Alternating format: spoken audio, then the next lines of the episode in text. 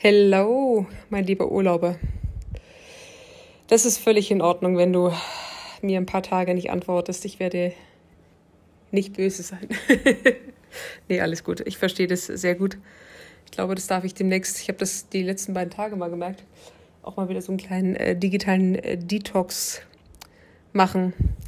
Im Moment ist es nur so, immer wenn ich gefühlt zwei Tage nicht online bin, habe ich danach zwei Tage lang irgendwie sowas Krasses irgendwie aufzuholen, dass die Erholung wieder weg ist. Ich glaube, ich darf da mal für mich neu einchecken oder eine neue Möglichkeit finden. Ich würde gerne noch mal ganz kurz was zu diesem Helfen sagen, also bezüglich auf das Hochwasser. Ich habe da wirklich durch dich und durch einen fast schon wahrscheinlich Nebensatz ähm, was sehr, sehr Schönes für mich abgespeichert, was sich sehr, sehr gut anfühlt, weil ich immer noch dieses Gefühl habe von helfen zu wollen. Und gepaart mit dem, dass ich weiß, dass einfach gerade so viel im eigenen Leben ist und dass erstmal alles mit dem eigenen physischen und psychischen ähm, Teil des Körpers geregelt werden darf, dass es äh, sehr, sehr unsinnig wäre, das jetzt irgendwie zu tun. Aber durch deinen Nebensatz, den du gesagt hast, so von wegen, da wird noch sehr lange Hilfe gebraucht, hat bei mir so ein Denkprozess angefangen und ich habe dann letztens auf einen Bericht gesehen, da ging es, glaube ich, um das THW, die jetzt schon Monate planen, dass sie da sind. Und ich glaube, dass klar natürlich jetzt just ganz, ganz viel Hilfe gebraucht wird. Ich glaube aber, dass Hilfe noch sehr lange gebraucht wird und ich habe noch nicht den Weg für mich gefunden, äh, wie am besten, aber das, äh, ja,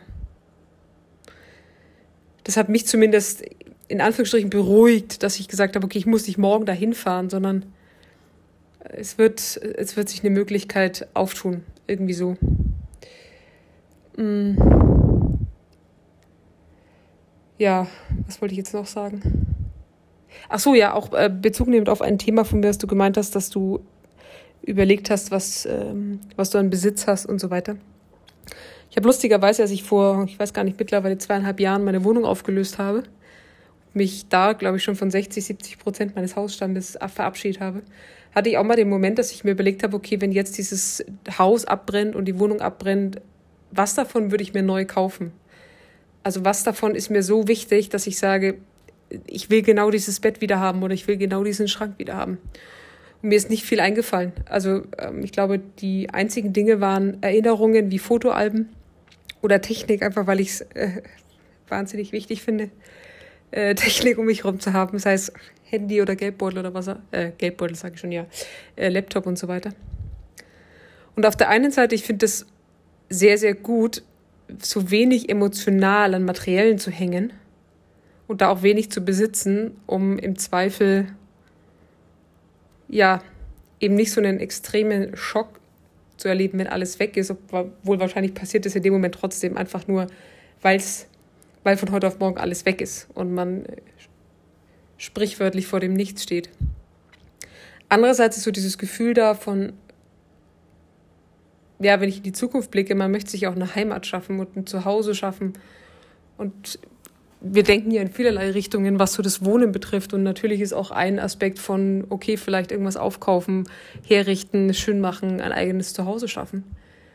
Und ich glaube, umso mehr Liebe, Zeit, Aufmerksamkeit, was auch immer man dann in dieses Projekt steckt, in dieses Projekt zu Hause, umso krasser muss es dann sein, wenn es nicht mehr da ist.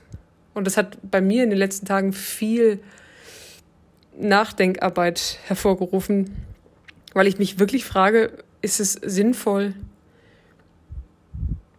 diesen Invest zu tätigen? Also sei es zeitlich wie auch äh, finanziell, es in, an, in einen irgendeinen Ort zu stecken, der vielleicht mal nicht mehr da ist oder was auch immer. Oder vielleicht ist natürlich dieses Thema gerade so präsent, weil man von so vielen Menschen sieht, dass sie gerade sprichwörtlich alles verlieren, was, was sie zumindest an diesem Ort, jetzt abgesehen von den Menschen und den Verbindungen, aber ausgemacht hat. Also mit dieses Haus geerbt, dieses Haus umgebaut, ähm, was auch immer, Familie dort gegründet, also Erinnerungen, die da zerstört werden. Ich habe gerade selber einen Aha-Moment. Ich glaube, wahrscheinlich wäre ich am Boden zerstört, nicht aufgrund der, aufgrund der materiellen Dinge, sondern die Erinnerungen, die im wahrsten Sinne des Wortes zerstört werden. Und wahrscheinlich habe ich damals in dieser Wohnung dem Ganzen nicht nachgetrauert. Das ist natürlich jetzt auch alles sehr allgemein gesprochen, weil ich musste es nicht erleben. Aber ich habe in dieser Wohnung auch nicht die Erinnerungen gehabt, die ich mir hätte speichern wollen. Und ich könnte mir vorstellen, dass egal wie mein künftiges Zuhause aussieht, ob ich da viel investiert habe oder nicht, wenn da ganz viel in diesem Zuhause passiert ist und in, in jedem Raum, an jedem kleinen Eck, in jedem Zimmer, in dem mit so vielen Möbeln oder was auch immer verbunden Erinnerungen steckt. Ich glaube, das schlägt so krass ein. Kommt mir gerade. Ja, spannender Prozess, weil ich durch eine Freundin gerade miterlebe, wie also wie das andere Extrem ist, ne? die sehr materiell verbunden ist, also sehr stark an Dingen hängt und ähm, sich da ganz, ganz schwer, so selbst von einem Buch oder sowas verabschieden kann und ich das immer wieder sehr krass finde, weil ich das nicht nachvollziehen kann weil ich auch jetzt immer wieder merke, vielleicht ist es auch mein Prozess die letzten Monate, dadurch, dass immer wieder Dinge eingelagert sind, stelle ich mir selber immer wieder zwei Monate später die Frage, was ist denn da eigentlich eingelagert? Und ich zu wenigen Dingen einen wirklichen, wirklichen Bezug habe. Ich weiß es nicht. Ähm, wie du merkst, ich denke gerade parallel, während ich äh, dir das schicke. Also durch meine eigenen laut ausgesprochenen Worte fangen bei mir Denkprozesse an.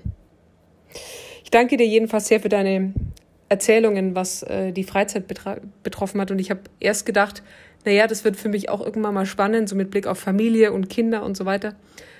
Und habe das dann selber auch gleich wieder revidiert, weil ich merke, dass das, was ihr da gerade macht, dass es nicht erst Zeit ist, wenn man irgendwie Kinder hat, damit ähm, sich damit zu beschäftigen, sondern ja eigentlich immer, ne? Also wie ich mit Kindern umgehe, so gehe ich mit Erwachsenen um. Mit Respekt, mit Empathie, wie du angesprochen hast, ähm, auf Augenhöhe, mit viel Kommunikation. Ich glaube, das Thema ist präsenter denn je. Weil so wie wir mit uns umgehen, wie wir mit anderen umgehen, gehen wir am Ende des Tages auch mit Kindern um. Und ich fand das einen sehr schönen Reminder von dir, mich da auch immer wieder aufs Neue daran zu erinnern. Gehe ich wirklich mit allen Menschen so um, wie es passend ist. Und ich, mir fällt jetzt gerade gar kein spontanes Beispiel ein, aber da immer wieder neu für mich einzuchecken und zu sagen, okay, bin ich wirklich der Mensch im Umgang, der ich gerne sein wollen würde?